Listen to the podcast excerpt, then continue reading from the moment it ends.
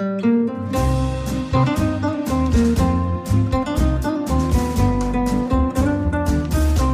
sind beste Freundinnen mit Max und Jakob. Schrei ich oder schrei ich nicht? Und du sagst es mir nicht, aber ich schrei aber nicht. Leg mich doch am Arsch. Der ultra ehrliche Männer-Podcast. Hallo und herzlich willkommen bei Beste Freundinnen. Hallo. Puh. Es ist 2 Uhr nachts und wir zeichnen eine Folge auf. Und was ich bezeichnet fand, Max, dass du gesagt hast, komm, lass uns das jetzt machen, dann haben wir es hinter uns. Und das ist eigentlich ein Punkt, an den ich nie kommen wollte. Ich wollte nie, dass das irgendwas wird, was man hinter sich bringt, weil das ist so, als ob man mit jemandem Schluss macht oder als ob man sich mit jemandem trifft, mit dem man sich eigentlich nicht treffen will. Komm, lass uns das hinter uns bringen. Und wie oft hat man das im Leben, dass man so Sachen hinter sich bringt und eigentlich verschenkt man dabei so wertvolle Lebenszeit. Naja, eigentlich hatte ich gesagt, äh, dann haben wir es erledigt und wir sind halt etwas im zeitlichen Verzug. Und von daher dachte ich, machen wir es lieber heute noch, bevor wir dann morgen irgendwelche Eventualitäten haben, die dann dazu führen, dass wir es dann gar nicht schaffen. Und das wäre ja das Fatalste von allem. Aber du hast schon recht, ich habe mir auch schon Gedanken gemacht darüber, ob wir mittlerweile an einem Punkt angekommen sind, wo wir uns zwingen müssen, Folgen aufzunehmen, beziehungsweise uns zu sehen, um diesen Podcast aufzunehmen. Ob das nicht eigentlich schon ein Punkt oder ein Schritt zu weit ist von dem, wo wir eigentlich mal angefangen haben und wo wir jetzt am Ende hingekommen sind. Ich glaube nicht, dass das jetzt für immer so ist. Es ist einfach im Moment eine stressige Zeit mit dem Festival.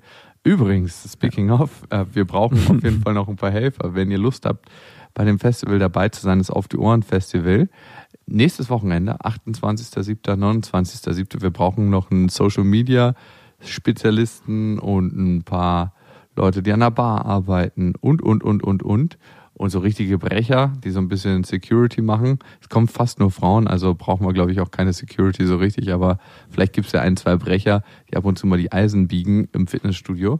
Dann schreibt uns an beste.bestefreundinnen.de mit dem Stichwort Helfer. Helfer, ne? Ja. Ja, warum nicht Helfer? Ja.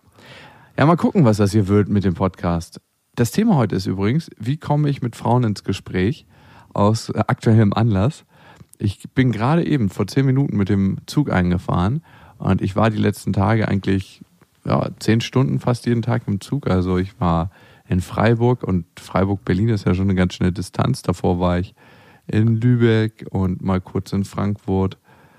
Und da hat sich das Thema tatsächlich wieder aufgetan. Wie komme ich mit Frauen ins Gespräch? Ich saß im Zug und es ist eine unglaublich attraktive Frau an mir vorbeigelaufen und ich dachte mir so, ey, der Zug ist relativ voll, sie wird sich wahrscheinlich gleich neben mich setzen. Und dann ist sie nochmal in die andere Richtung gegangen und wieder zurückgekommen und tatsächlich hat sie dann gemerkt, dass ihr Platz genau neben meinem Platz ist. Also ich hatte gar keinen Platz. Ich reserviere nie Plätze im Zug, weil ich immer einfach gucke, was frei ist. Und wenn gar nichts mehr frei ist, dann setze ich mich manchmal in die erste Klasse und verargumentiere das dann. In der Hoffnung, dass attraktive Frauen einen Platz neben dir suchen. Genau. Oder kann ich mich hier noch auf den Schoß setzen? Das wäre doch kein Problem für die nächsten vier Stunden. Sie hat sich dann neben mich gesetzt und es war so ein bisschen so, als ob, kennst du das, wenn du eine Sache mal richtig gut kanntest und das ist wie so ein altes, verrostetes Werkzeug, was du in der Garage findest und denkst, funktioniert das noch? so ein bisschen Und war das eigentlich so. müsste man es erstmal kernsanieren, bevor man es wieder benutzt. Ja, W40 rauf und erstmal gängig machen wieder.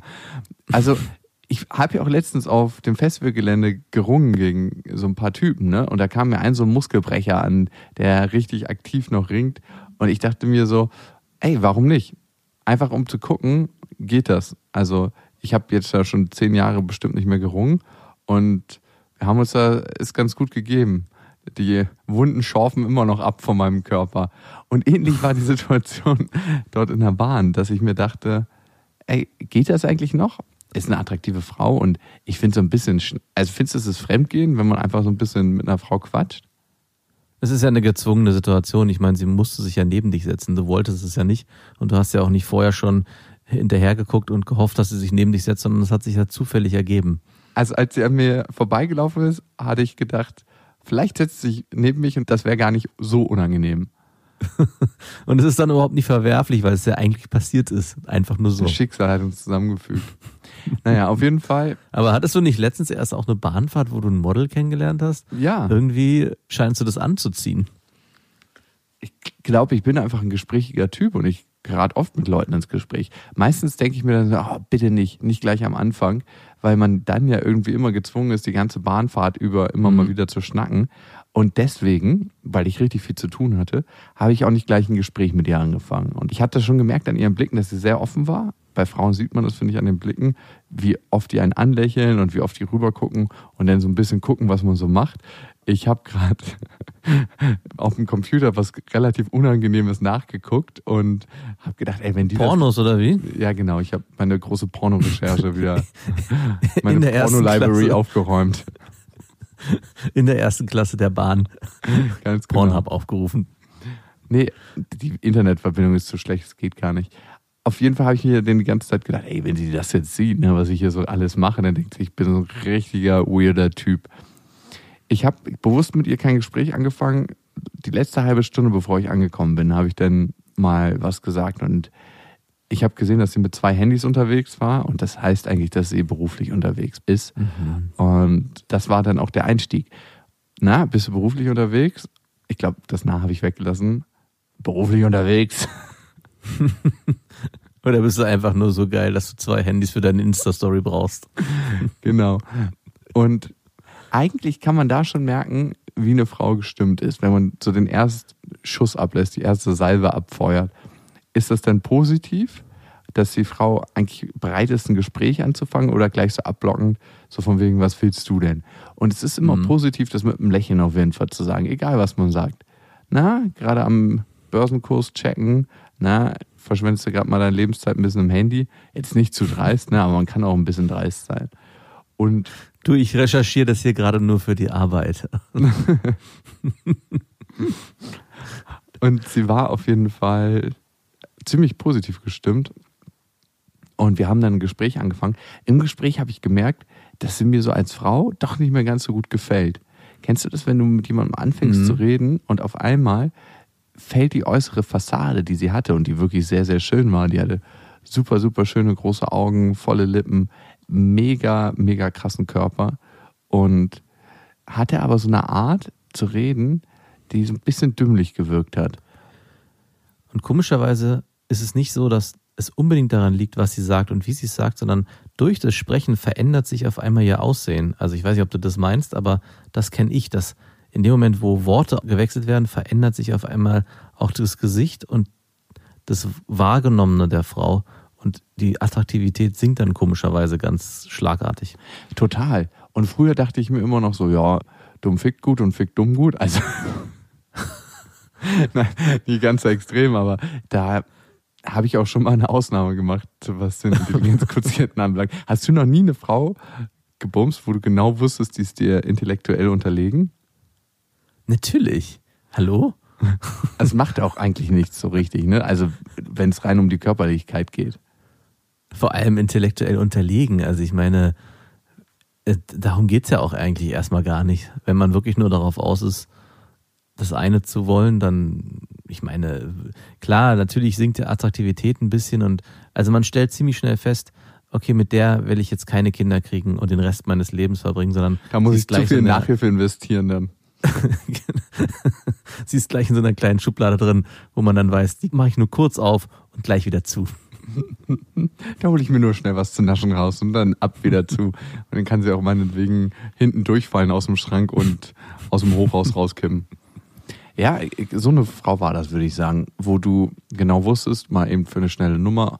Aber da das ja in meinem Kontext, wo ich jetzt lebe, gar nicht mehr in Frage kommt, also weil ich ja Family Dad bin und sowas ja nicht mache und sowas jetzt nicht lebe, dachte ich mir, ey, brauchst du jetzt hier eigentlich auch gar nicht mehr so viel Energie investieren, weil meine Energie ist im Moment so ein bisschen, da muss ich auf jeden Fall ein bisschen haushalten mit. Und dann haben wir halt geschnackt. Und das ist eine Sache, wenn man merkt, ich muss gar nicht mehr so viel Energie hier investieren, das ist für manche Frauen wie ein Köder, wo sie darauf anweisen. Wenn sie merken, der Typ fängt zwar ein Gespräch an und redet mit mir, hat aber nicht so wirklich 100% Interesse.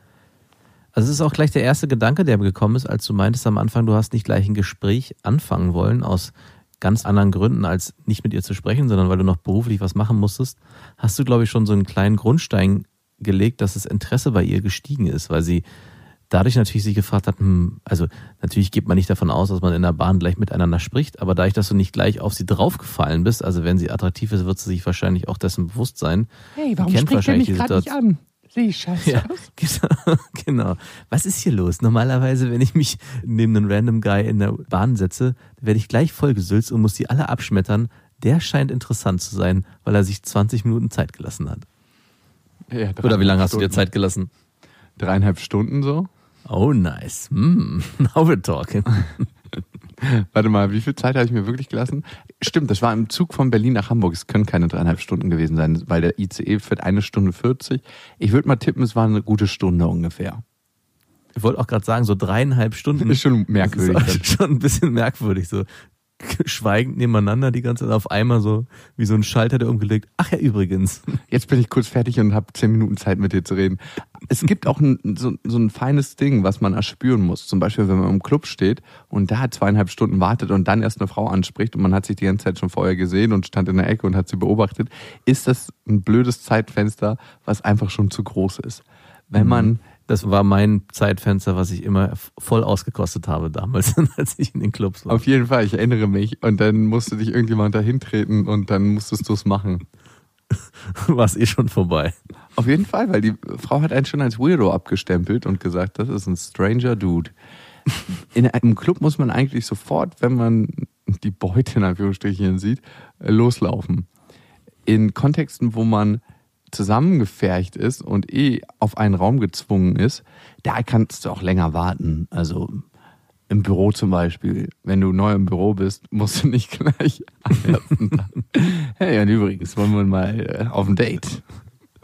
Was machst du in der Mittagspause? Gleich Angriff. Wenn ich durch die Tür gehe am ersten Tag, ist es wie, als würde der, es ist wie die Startlinie von einem Marathon.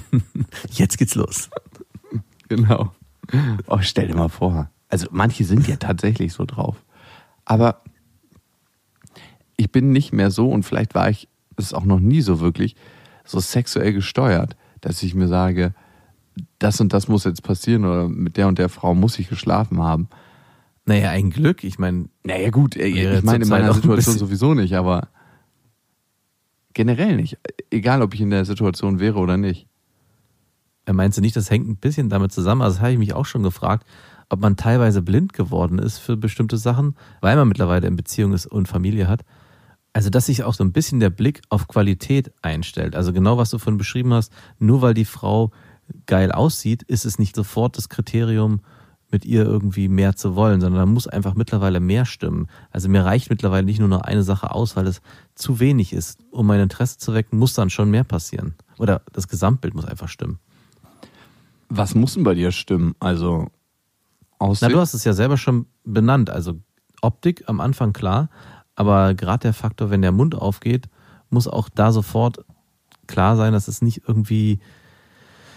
Wir hatten letztes Mal zum Beispiel zwei Bekannte getroffen und alleine wie die geredet haben, wie die sich gegeben haben, die waren jetzt nicht unintelligent, aber das war so drüber und so schon fast so ein Tussi-Verhalten, das für mich überhaupt gar nicht geht. Also wo ich dann sofort Obwohl so merke, geiles Tussi-Verhalten geht für mich schon richtig gut, muss ich sagen. ja, dich, ja, ich weiß auch. Du bist auch so einer, der sofort anfängt, mit dem Schwanz zu wedeln und hier ist meine Bühne, los geht's. und ich frage mich immer, was dann bei dir los ist. Ich sitze da immer und denke so, bitte nicht, auf keinen Fall. Ich muss ja weg. Gib mir bitte irgendwie drei, vier Meter Sicherheitsabstand und du, Moment, ich bin der kleine Fuffi und mein Schwanz wedelt. Ich bin Ach, da. Quatsch, bei so einer Frau noch nicht. Doch, Mann. Nein. Wirklich, ey, das ist wie so, als würde so ein Schalter, wenn bei dir so eine, so eine Tussi ankommt, dann fängst du an, mit dem Schwanz zu wedeln, wie so ein Hund an. Was heißt denn das mit dem Schwanz zu wählen? Werde ich dann so ein räudiger Lecker oder was, der immer Ja und Amen Ey. sagt? Symbolisch fängst du an, so eine Show abzuliefern. Also du redest unglaublich viel, du redest auch so ein bisschen hysterisch und machst den Klassenclown, um es mal so runterzubrechen. Ich mache den Entertainer, weil ich mir immer denke, ich muss einen Rahmen schaffen, damit sich alle entspannen können. ja, aber das ist gerade, also bei Tussis ist es eher so, ich muss hier den Bespaßer spielen, damit die sich erst richtig wohlfühlen. Und da denke ich mir so, gerade für die nicht. Aber ich war ja dabei in der Situation und ich fand die auch richtig anstrengend, so dass ich mir dachte, Ah, das beruhigt mich ein bisschen, weil ich im Nachhinein mich gewundert habe, was da los ist und schon dachte, vielleicht bist du ein anderer Mensch geworden in, in Zeiten der Überforderung. Also ich, es waren, ich kenne ja die zwei Bekannten und das waren für mich so zwei richtig überdrehte, wo du durch die überdrehte Person durchspürst, dass dahinter noch eine ganz andere Person steckt. So eine, die so Ups und Downs hat, so in so einem Ausschlagspegel, dass man es kaum aushält. So entweder so himmelhoch Mhm. jauchzend oder so zutiefst deprimiert und die ganze Welt bricht zusammen. Diesen, diesen Ausschlag, der ist viel, viel höher bei so einer Person und da spürt Aber man, willst du dann dahinter steigen oder? nein, das ist mir scheißegal, das können die machen, aber Also du machst den, du machst den Entertainer und den Interessierten dann nicht deswegen, weil du irgendwie da den Kern der Person irgendwie ausgraben willst, weil das habe ich manchmal das Gefühl bei dir, sondern du machst eigentlich nur den Entertainer, weil du da das Gefühl hast, du musst den Entertainer machen. Also ich hatte bei diesen beiden auch gar nicht das Bedürfnis, dahinter zu steigen und genau diese diesen Abgrund zu öffnen. Weil Ach ich das Quatsch, genau die waren spannend Gefühl, wie ein Stück Toastbrot, die beiden. oder so. Verdammt. Ja, Ich bin gerade wirklich ein bisschen beruhigt, muss ich sagen. Naja, die haben mich überhaupt nicht interessiert. Aber was ich merke in so einer Situation, ich mache das natürlich eigentlich nicht für die, so ein Entertainer, weil ich will die weder bumsen noch finde ich die spannend. Darum ist es was, was ich für mich mache. Ich glaube, es entsteht eine unangenehme Situation, wenn ich schweige und deswegen mache ich den Entertainer, um nicht das unangenehme Gefühl zu bekommen, wie es ist, wenn man schweigt oder sich zurücklehnt. Und ich hatte das Gefühl, dass ich verhältnismäßig ruhig schon war. Da sieht man mal. Du solltest es mal versuchen auszuhalten und zu schweigen und Situationen einfach zu lassen. Ich würde auch noch mal gerne ein Beispiel von dem Festivalgelände bringen. Es gab ja Tage, wo ich viel am Stück da war und du nicht da warst. Und dann gab es Tage, wo wir zusammen da waren. Und die Essenssituation gestaltet sich dann ganz, ganz anders. Nämlich, wenn du da bist, ist es genauso, wie du beschreibst. Die Gesprächsdynamik ist höher im Allgemeinen und auch stark von dir geführt. Und wenn du nicht da bist, ist die Gesprächsdynamik, so würde ich es jetzt betrachten, ist nicht so hoch frequentiert, aber hat auch eine andere Dynamik und ist deswegen nicht schlechter. Also es ist jetzt auch nicht eins schlechter und eins besser, aber ich würde fast sagen, das andere, da fügt sich ein bisschen organischer, weil jeder so mehr seinen Raum kriegt und nicht einer für alle so ein, so Nährboden des Gesprächs schaffst. Verstehst du, was ich meine? Also ich will jetzt gar nicht sagen, dass Es du gibt dich so keinen Moderator dann. Genau, es gibt keinen Moderator. Also was du ja oft machst, ist, dass du in so einer, in so einer großen Runde auch Themen einwirfst und die Gesprächsdynamik am Leben erhältst und dadurch so eine Gruppe auch auf dich guckt und immer guckt, was kommt von da, wo schallt's her, ne? Und wenn du nicht da warst, ist es eigentlich so gewesen, dass der eine mal aufgepoppt ist, was gesagt hat, dann ist der wieder verschwunden, dann kam der nächste ist aufgepoppt. Also es hatte eine ganz andere Dynamik. klingt viel schöner, muss ich sagen. Bitte? Es klingt viel schöner, muss ich sagen. Ich wollte es nicht schöner, nicht schlechter sagen. Ich wollte es einfach nur mal, Anders. nur mal sagen. Anders schön, viel schöner. Wow, ich werde da in Zukunft mal drauf achten und was das auch an mir ist, weil alles, was ich in die Außenwelt bringe und wenn ich denke, ich müsste irgendwie den Entertainer machen am Tisch oder irgendwie eine lustige Gesprächssituation für alle herstellen, kann es ja auch sein, dass ich eigentlich genau das nicht tue, sondern den anderen Menschen den Raum nehme. Und darauf will ich auf jeden Fall in Zukunft achten. Es ist auf jeden Fall. Also es würde dich auch, glaube ich, stark entspannen, weil du dann merken würdest, es würde was entstehen, wo du dann auch wieder mehr dran teilhaben kannst und nicht derjenige sein musst, der es sozusagen leitet, steuert und forciert. Aber ich kenne viele Menschen, die das nicht aushalten, wenn man nicht geredet wird. Und das ist eigentlich so die Grundvoraussetzung dafür, dass man überhaupt das zulassen kann. Wenn man jemand ist, der das nicht aushalten kann, dass ein Moment Ruhe entsteht und mal vielleicht auch so zwei, drei Minuten kein Wort gewechselt wird, dann ist es extrem schwer, sich darauf einzulassen. Da muss man wirklich sehr an sich halten, um diesen Moment zu überstehen, dass es dann irgendwann wieder normal weitergeht. Und was halt passieren kann, dass es nicht nur zwei, drei Minuten sind, sondern dass es auch noch länger wird. Und dann wird es irgendwann Tage. auch für zwei, drei Tage, dann wird es ein stille Retreat. Wir sind jetzt hier in Stille. Wir, wir könnten auch mal so einen stille Podcast machen. Es gab ja mal so ein Konzert, glaube ich, wo einer behauptet hat, Stille ist auch Musik und hat dann irgendwie alle eingeladen, hat dann Großplakat und dann in so eine richtige Philharmonie eingeladen und dann mit Dirigent und Orchester und dann anderthalb Stunden keinen Ton gespielt.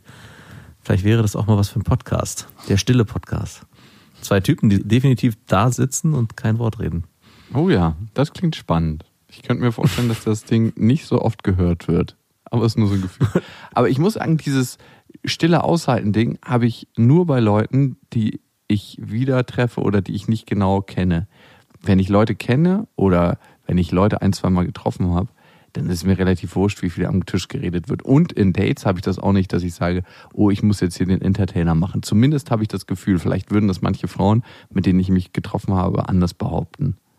Und auf der einen Seite. Aber dann wird es eigentlich erst spannend. Also ich finde, es wird erst spannend, wenn man Leute nicht kennt in so einer großen Dynamik, in so einer großen Gruppe. Und dann es schafft zu gucken, wie viele Anteile hat jeder in so einem Gespräch. Soll ich denn mit so einem Wortzähler arbeiten, dass ich gucke, okay, der hat jetzt hier sechs Worthappen gehabt, jetzt könnte ich mir wieder drei Fischstäbchen rausnehmen und dann hat der nächste nur so und so viel? Vielleicht. So ein Erbsenzähler in der Hand. Ja, ja also klick, klick, Vielleicht klick, klick, klick. Was machst du da, Jakob? Klick, klick, klick, klick, klick. Ich zähle die Worte. Ich habe mir vorgenommen, nicht mehr so viel zu sagen, aber ich will ganz genau darauf achten, dass ihr auch nicht zu viel sagt. Ich muss mal Dates von mir fragen, ob ich wirklich so viel rede oder ob ich auch schweigen kann. Also ich habe das tatsächlich noch nicht gehört. Also klar habe ich von Freunden schon gehört, dass ich gerne rede, keine Frage, aber in Dates jetzt speziell noch nicht. Und ich glaube, das ist auch eine ganz wichtige Sache, dass sich nicht so eine Dynamik einstellt, dass der eine die ganze Zeit labert und der andere die ganze Zeit still ist. Ich bin jemand, der in mhm. Dates, und das ist eigentlich ein cleveres Werkzeug, aber das benutze ich unterbewusst, mehr Fragen stellt. Man hat psychologisch rausgefunden, die Leute, die Fragen stellen, wirken auf den anderen Menschen sympathischer, weil ein Interesse für die andere Person entsteht. Ob die wirklich da ist oder nicht, ist einmal dahingestellt. Und wenn man selber Fragen stellt, und das müsste dir vielleicht aufgefallen sein am Tisch, das mache ich sehr gerne. Ich stelle öfters Fragen, manchmal erzähle ich auch Stories, keine Frage, aber damit hast du die Gesprächsführung in der Hand. Also kannst du immer ganz genau steuern, wo geht es jetzt hin, was erzählt der andere und du musst in dem Moment nichts über dich selber erzählen. Mhm, ich weiß. Ja. Und da kann man sich auch einfach alte Podcast-Folgen von uns anhören, dann weiß man ungefähr, wie das aussieht, das Modell. Und so war das mit der Frau auch übrigens im Zug. Und da sind wir tatsächlich ganz gut ins Gespräch gekommen, obwohl ich nicht unbedingt 100% Interesse an dem Gespräch hatte irgendwie hat es was Schönes, weil ich gemerkt habe, das alte, rostige Schwert aus der Garage, dieses alte Werkzeug, es funktioniert noch. Und vielleicht hat es auch nur funktioniert, weil ich wusste, es wird nichts laufen.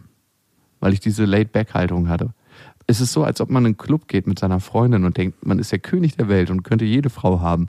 Und dann ist man Single, kommt wieder in den Club und auf einmal steht Bimsen auf der Stirn und alle Frauen laufen weg.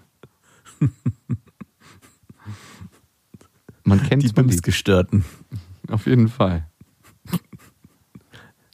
Ja, ist schade. Man bräuchte so eine Art Leihfreundin für die Singlezeit, die einem suggeriert, immer und immer wieder, du bist nicht allein, du bist vergeben, du bist nicht allein, du bist vergeben. Vielleicht können wir da ein Geschäftsmodell draus machen. Vielleicht haben deswegen auch so viele eine Freundschaft plus, weil sie sich denken, okay, dann bin ich nicht so needy, wenn mal wirklich die Frau kommt, die ich meine. Ja, wahrscheinlich. Oder vielleicht haben auch bestimmte Leute deswegen sich von einer Affäre in die nächste geworfen, um die Sicherheit im Dating-Game zu haben. Dating-Game ist auch so ein furchtbares Wort. Auf jeden Fall. Das ist das hässlichste von allen. Es kommt auf jeden Fall auf meine Unwortliste 2018 Dating-Game. Ab in die Mülltonne damit. Also, das Thema ist ja, wie komme ich mit Frauen ins Gespräch? Und ich glaube, erstmal so ein bisschen Blickkontakt aufbauen, ist immer nicht verkehrt. Wenn man nicht gerade zusammengeworfen wurde, wie ich im Zug, sondern irgendwo anders aufeinander trifft. In der Bahn, aber man nicht nebeneinander sitzt, in der U-Bahn. Auf der Straße ist es ja manchmal auch so, dass man einer Frau entgegenkommt. Und das ist, finde ich, die Königsdisziplin. Wenn ihr eigentlich verschiedener Wege lauft und dann auf einmal eine Frau ansprechen. Hast du das mal gemacht mhm. in deinem Leben? Nee, ich hab, erinnere ich mich nicht mehr. Also das ist wirklich das Härteste, was es gibt. Ich stelle mir es dann so vor, dass man so sich geschwind umdreht, fröhlich zurückhüpft und dann unter einem Vorwand irgendwas. Ich weiß nicht, du Hey, da wollte ich auch gerade lang. Ich habe mich gerade geirrt. Ja, die Königsdisziplin ist tatsächlich was mit der Lehrerin anfangen. Also das ist wirklich die allergrößte Königsdisziplin. Da ist der Gesprächskontext zwar geschaffen, dadurch, dass man im Schüler-Lehrer-Verhältnis ist, aber da gibt es noch andere Hürden. mein Kumpel war auf einem Internat in England und da hat sich die Lehrerin tatsächlich von 12 oder 13 Internatsschülern auf dem Billardtisch durchbimsen lassen. Niemals. Doch, wirklich ohne Shit. Die ist auch von der Schule geflogen danach. Natürlich ist sie von der Schule geflogen. War das ein reines Jungeninternat und sie war die einzige Lehrerin und mit ihr ist die Pornofantasie durchgegangen? Es war ein reines Jungeninternat. Ich weiß nicht, ob sie die einzige Lehrerin war. Ich glaube, sie war die einzige fuckable. Die anderen waren schon so geschlechtslos äh, dahin. Da ist Horny auf Horny aufeinander getroffen, ey. Nur Jungs untereinander und wenn die die einzige Lehrerin war, irgend so in so einem Internat ab vom Schuss, dann Oh Gott. musste es passieren wahrscheinlich. Das war eine Konsequenz. Der Internatsleiter konnte auch nicht wirklich böse mit dir sein. Es gibt nur eine Verwarnung. Aber stell dir vor, Aber bitte nicht nochmal. Nächstes Mal nur mit zwölf. aber wie, wie, wie machst du denn da Schluss, wenn du da so denkst, so 13. Du noch? Du nennst sie auch immer alle beim Namen, deine Schüler. Und dann sagst du noch du noch und dann ist jetzt hier Schluss. Nach dir bitte keiner mehr anstellen.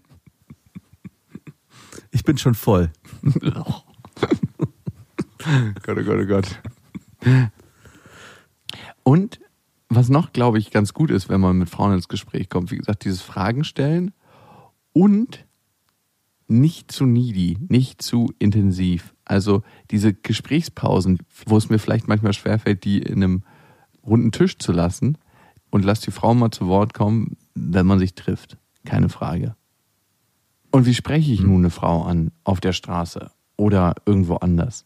Und manchmal sagt man sich ja, oh Gott, also manchmal begründet man sich das ja selber, oh, mache ich jetzt nicht, weil die hat das und das und das gefällt mir doch nicht so. Das war früher auf jeden Fall eine Taktik, mich nicht überwinden zu müssen. Oder man denkt sich, oh, die ist eigentlich viel zu geil, das mache ich jetzt doch nicht. Wie findet Das ist man, eigentlich so der Hauptgrund. Das Ja? war für mich oft der Hauptgrund. Ja, also kann ich zu verstehen. sagen, danke dir, die ist viel zu attraktiv für mich. Das hat überhaupt gar keinen Sinn. Ich brauche es gar nicht erst probieren. Und dann, nachdem ich diese Phase überstanden habe, war, naja, eigentlich ist sie gar nicht hübsch genug, die hat den und den Makel, die ist gar nicht perfekt für mich. Ich, da brauche ich es auch nicht probieren. Dann suche ich mir lieber eine andere. Ich Ja. warte, bis was Besseres kommt. Und es ist eigentlich immer gut, es trotzdem zu machen für die Übung. Zu gucken, funktioniert dieses alte rostige Schwert. Und meistens, wenn man sich überwunden hat, dann freut man sich. Also wenn man jetzt nicht so richtig plumper Wichser ist, dann freut man sich, weil es wird auch honoriert von den Frauen. Und umgekehrt auch von den Männern, ganz klar. Also es spielt keine Rolle, wessen Geschlecht man angehört. Und einfach machen, hört sich so leicht an. Ich habe mir immer ein Bild gemalt früher, was ich mir hervorgeholt habe. Was ist, wenn du irgendwann mal stirbst und du weißt, dass du ganz viele Chancen hast gehen lassen, weil du dich einfach nicht getraut hast? Und da wir eh irgendwann alle sterben, spielt es eigentlich auch nicht so eine Rolle. Darum kann ich es jetzt auch machen. Und dann habe ich es meistens gemacht. Das war für mich aber oft nicht Motivationsgrund genug, weil ich Dass du irgendwann sterben so. wirst. Ja, weil es zu weit weg war. Also die akute Angst in dem Moment zu überwinden war immer viel zu groß, als dieser Gedanke, ach, ich sterbe irgendwann und würde es dann bereuen. Aber vor was also man hast du braucht Angst? schon. ma- Das kann ich gar nicht so richtig sagen. Es war auch immer das Problem, dass ich im Nachhinein mich gefragt habe, was ist eigentlich das Problem? Vor was hast du eigentlich Angst? Was Mhm. könnte denn schlimmstenfalls passieren? Und obwohl ich mir das immer wieder vergegenwärtigt habe, habe ich es trotzdem nicht geschafft, diese Blockade lange, lange Zeit zu lösen. Und ich glaube, es ist auch nicht einfach so getan mit so einem Satz, ja, mach einfach und du wirst es sonst bereuen irgendwann, wenn du Nee, es nicht nee, getan hast. total nicht. Nee, nee.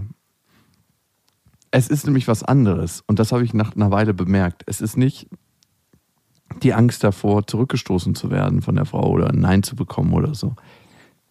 Es ist nicht die eigene Scham spüren zu wollen. Wenn du die Frau ansprichst, nämlich kurz davor, schämst du dich.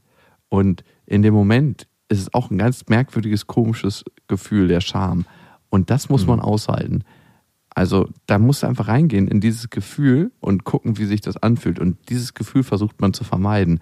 Und weil das so groß ist, wenn man es immer vermeidet und noch mehr vermeidet, macht man es irgendwann überhaupt nicht, weil man gar nicht mehr weiß, wie sich das anfühlt und nicht bereit ist, das zu fühlen. Also das habe ich auf jeden Fall bei mir gemerkt. Und je mehr ich mich überwunden habe dazu, desto mehr wurde ich vertraut mit diesem Gefühl der Scham. Und desto kleiner wurde das Gefühl der Scham.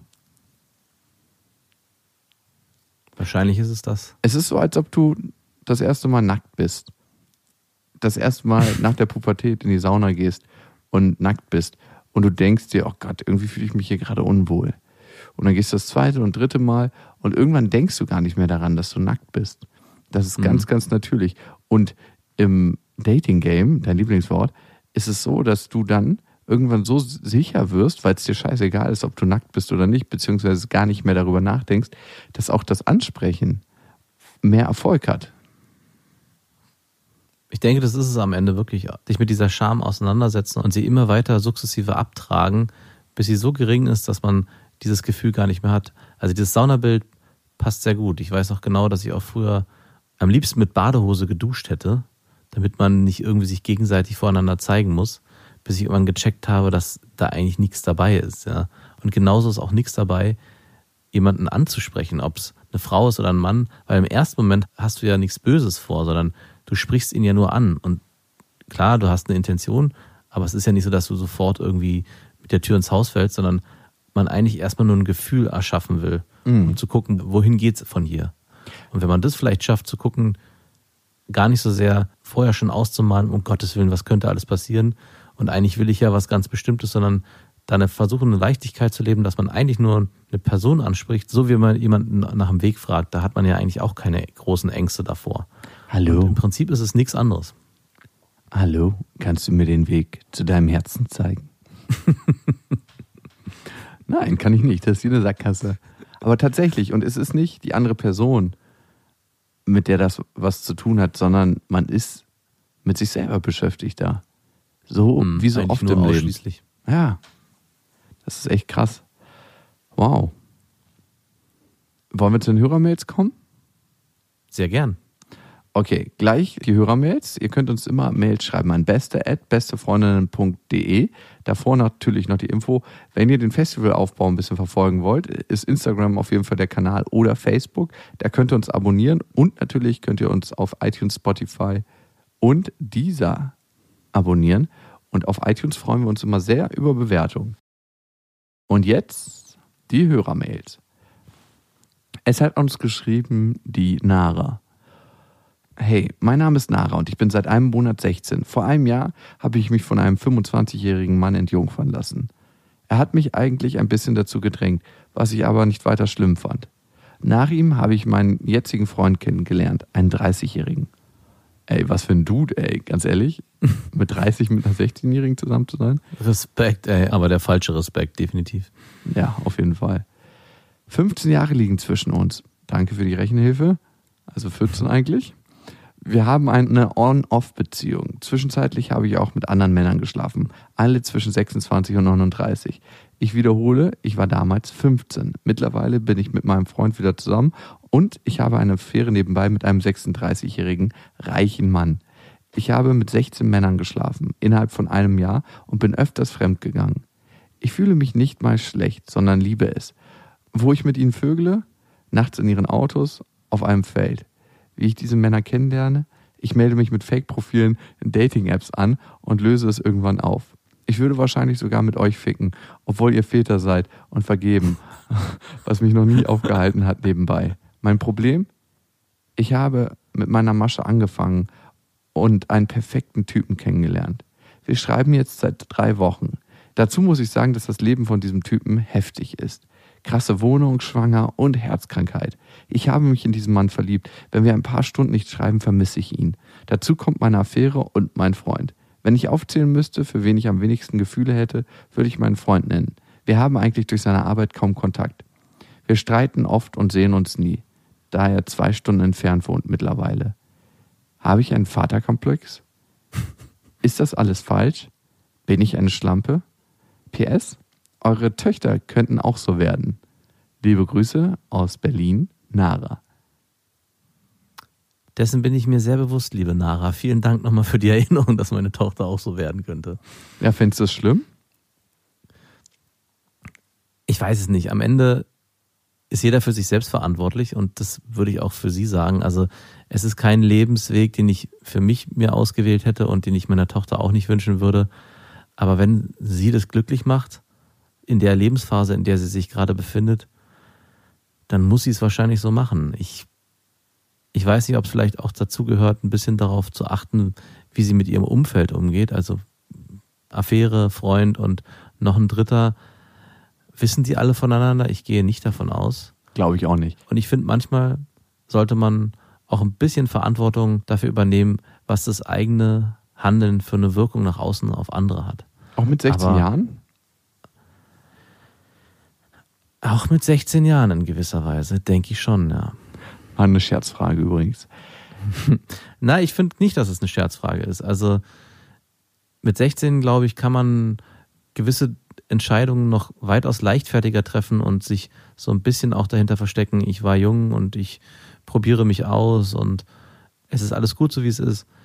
Und man ist niemandem eine Rechenschaft schuldig. Und es hat einen bestimmten Belang im Leben auch eine Berechtigung. Aber trotzdem glaube ich auch, dass man im jungen Alter schon schauen kann, was tut mir gut und wie behandle ich mein Umfeld um mich herum. Ich finde eine interessante Frage in diesem Zusammenhang. Nara, würdest du dir dieses Leben für deine Tochter wünschen?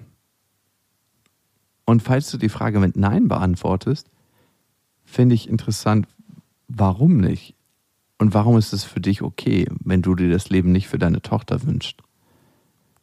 Was gefällt dir daran nicht für deine Tochter, weil du dir dieses Tochterbeispiel aufgemacht hast? Ich glaube, die Frage, ob du eine Schlampe bist oder nicht, ist ziemlich unwesentlich, weil der Ansatz an sich wäre für mich jetzt schon falsch. Wie kann ich mich von jemand anderes definieren lassen? Dann gebe ich anderen Menschen so viel Macht über mich, ob jemand sagt, ich bin fett, ich bin hässlich, ich kann nicht. Das hat jemand anders überhaupt nicht zu definieren, was du bist. Das kannst du nur für dich selber definieren und gucken, ob du dich in deiner jetzigen Situation wohlfühlst du scheinst dich in irgendeiner Form nicht ganz wohl zu fühlen, sonst würdest du uns nicht schreiben und nicht sagen, du hast gewisse Fragen, ob was falsch ist, ob du einen Vaterkomplex hast. Das kann ich persönlich nicht aus dem Brief rausziehen. Ich glaube, wesentlich ist einfach, fühlst du dich wohl, fühlst du dich gut damit, mit deiner jetzigen Lebenssituation? Und wenn du das nicht tust, was wären die Stellschrauben für dich, dein Leben zu ändern? Heißt es, sich auf einen Typen einzulassen? Heißt es, sich vielleicht auch einen Typen zu suchen, der sich auf einen selber einlässt? Weil wenn man schnell wechselnde Partner hat und das auch für sich definiert, ne, oh, mit dem bin ich jetzt nur so, so zu lang, dann hat man das ja unter Kontrolle. Dann läuft man auch nicht Gefahr, dass man von jemand anderes enttäuscht wird. Dass jemand anderes sagt, du, ich möchte eigentlich mit dir gar nicht zusammen sein oder ich wollte dich nur bimsen mal eben schnell, weil wir passen vom Alter gar nicht zusammen, aber dein frischer Körper steht meinem Lachs schon ganz gut. Was auch immer die Gedanken von so einem Menschen sind. Diese Gefahr gehst du ja gar nicht ein, dieses Risiko. Und vielleicht hast du davor Angst. Das kann sein. Ich frage mich nach dem Lesen dieser Mail, ob du auch wirklich Selbstachtung vor dir hast. Also ob du diese ganzen Sachen machst, weil du motiviert bist, mit vielen Männern zu schlafen, Affären zu führen, oder ob du sie wirklich machst, weil du aus tiefer Überzeugung sagen kannst, dass es dir damit gut geht und dass es etwas ist, mit dem es dir am Ende des Tages besser geht oder du auch ein gutes Gefühl hast für dich. Ja, und ich tue mich ein bisschen schwer beim Hören dieser Mail, dass du dir die ehrlich mit Ja beantworten kannst, ob du wirklich in dich hineinhorchen kannst und dir die Frage beantworten kannst, mir geht's richtig gut und ich tue mir damit auch wirklich was Gutes, ich achte auf mich selbst. Mhm. Denke ich auch, dass das aus einer anderen Motivation heraus passiert. Und es ist völlig okay, die Erfahrung zu machen, mit wechselnden Partnern zu schlafen. Also, die habe ich ja auch für mich gemacht. Ne? Zum Beispiel bin ich mit 21 auf eine Ferieninsel gefahren und habe Animation gemacht, weil ich damals der Überzeugung war, ich muss mit vielen Frauen geschlafen haben, um ein richtiger Mann zu sein. Also, es ist einfach wichtig, das gemacht zu haben, weil dadurch bin ich ein Boss. Und dieses Gefühl, auch eine Frau rumzukriegen, das ist ein Gefühl der Macht, eine Eroberung. Das hat was mit mir gemacht, auf jeden Fall. Aber ich bin dadurch nichts geworden. Nicht ein besserer Mensch. Ich bin dadurch auch kein Boss im Bett geworden. Kein leidenschaftlicher Liebhaber. Man wird nicht zum guten Sexualpartner, weil man viele Geschlechtspartner hatte. Also äh, bei mir ist das jedenfalls so. Jeder wird das vielleicht für sich anders definieren. Erst in längeren Beziehungen, finde ich, lernt man, wie es wirklich ist, auf einen Menschen einzugehen beim Sex und dann auch guten Sex zusammen zu haben. Ich könnte mir tatsächlich vorstellen, dass du selber in der ganzen Geschichte dich gar nicht so wichtig nimmst. Und ich glaube, mhm. es könnte an der Zeit sein, dich selber wieder wichtiger zu nehmen und zu gucken, wenn es deine Tochter wäre, wenn du selbst dein eigenes Kind wärst, was würdest du dir raten und was würdest du machen, um vielleicht danach zu handeln? Und vielleicht gibt es auch in dir drin ein kleines Kind, was ruft und gehört werden will. Fick mich nicht.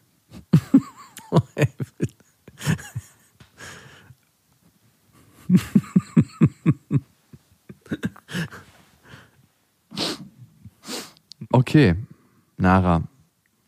Scherz beiseite, aber wow, du hast schon relativ viel erlebt mit 16 Jahren und viel Erfolg und viel Glück auf deinem Weg. Schön, dass du uns geschrieben hast. Als nächstes kommt der Lukas, heißt er. Hallo, beste Freundinnen. Ich bin 27 und seit dreieinhalb Jahren in einer Beziehung. Diese Beziehung würde ich so beschreiben. Sie ist wunderschön, aber auch regelmäßig krass niederschmetternd. Denn wir streiten uns regelmäßig heftig. Und zwar seit der ganzen Beziehung. Eigentlich war nur das erste halbe Jahr schön. Danach hat es mit dem Streiten begonnen. Wenn es wieder einen Streit gab, denke ich an Trennung, weil es mir so an die Substanz geht und ich mir denke, fuck it, dann wäre alles vorbei und mich wirbelt erstmal nichts mehr auf und ich kann alles sacken lassen. Außerdem muss es mit der nächsten Jahr dann besser sein. Ich kann leider nur einige vorherige Beziehungen so ein bisschen als Referenz nehmen, die knapp drei Jahre gingen. Die anderen waren kürzer und einfach noch nichts Ernstes. Jedenfalls gab es da solche krassen Streitereien nicht. Klar gab es Zank, aber der ging nie so an die Substanz und war auch nie so regelmäßig. Sicherlich gab es auch das eine oder andere, was nicht gepasst hat, aber das ist ein anderes Thema. In meiner jetzigen Beziehung schaffen wir es so circa drei, vier Wochen ohne Streit. Manchmal auch weniger, manchmal mehr. Aber irgendwann explodiert und eskaliert es dann wieder richtig. Die Auslöser sind so dumm und sinnlos, dass es gar nicht zu glauben ist. Ich glaube mittlerweile, dass wir so unterschiedlich empfinden, dass daraus ein Streit resultiert. Ich denke mir, dass wir menschlich vielleicht so unterschiedlich sind, vielleicht passen wir auf gewissen Ebenen gar nicht zusammen. Die Zeit zwischen den Streits ist allerdings sehr schön. Vor circa zwei Monaten habe ich in dem ganzen Zweifel, den ich ständig habe, die Beziehung beendet. Es hat mich so viel Überwindung und Mut gekostet. Zuerst war sie sauer auf mich, dass ich es beendete, aber am nächsten Tag war dann schon sowas wie eine Sympathie dabei, weil sie erkannt hat, dass es so auch nicht weitergehen kann und wir zumindest einer Meinung waren. Wir haben uns eine Auszeit genommen und uns nicht gesehen. Ich habe woanders übernachtet, eine ganze Woche lang. Es hat so krass wehgetan, daran zu denken, dass die Frau nicht mehr in meinem Leben sein wird. Und auch alle anderen schönen Momente, die wir erlebt haben, haben mich mega traurig gemacht. Wir haben nach einer Woche beschlossen, unserer Liebe noch eine Chance zu geben und haben tiefsinnige Gespräche geführt, die uns auch sehr weitergebracht haben. Man könnte echt sagen, wir sind daran gewachsen. Nun kommen die Streits wieder und ich bin eigentlich an der Position vom Anfang. Was soll ich tun? Bin ich abhängig geworden? Eine Woche ist ganz schön wenig Zeit eigentlich, ne? Ich wollte gerade sagen, eine Woche ist eigentlich gar nichts. Ja, also, puh. Und dass es nicht ausgehalten hat länger als eine Woche, sondern schmerzlich wieder sie vermisst hat. Ist eigentlich eine Form von einer Abhängigkeit. Also, wenn jetzt eine Woche nicht untereinander aushält, das ist schon ganz schön krass. Also mir sind zwei Sachen gekommen zu dieser Mail.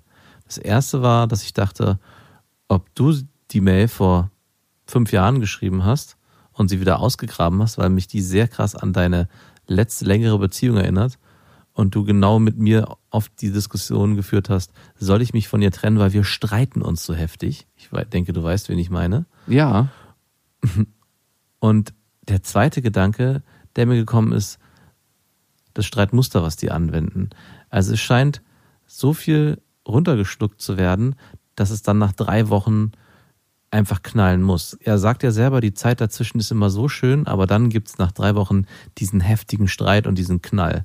Und ich weiß nicht, ob es ein Modell sein könnte, sich zu überlegen, vorher schon Kleinigkeiten anzusprechen und eine gewisse Form von Mini-Streits über den Weg dahin zu führen, dass diese massive Entladung am Ende nicht passieren muss und ihr dich dadurch vielleicht anders entspannen könnt und nicht so in so einen Vulkanmuster verfallt, also ein Vulkan, der ewig brodelt und dann irgendwann explodiert, sondern es immer kleine Entladungen gibt, die dafür sorgen, dass es eine gewisse Grundentspannung gibt.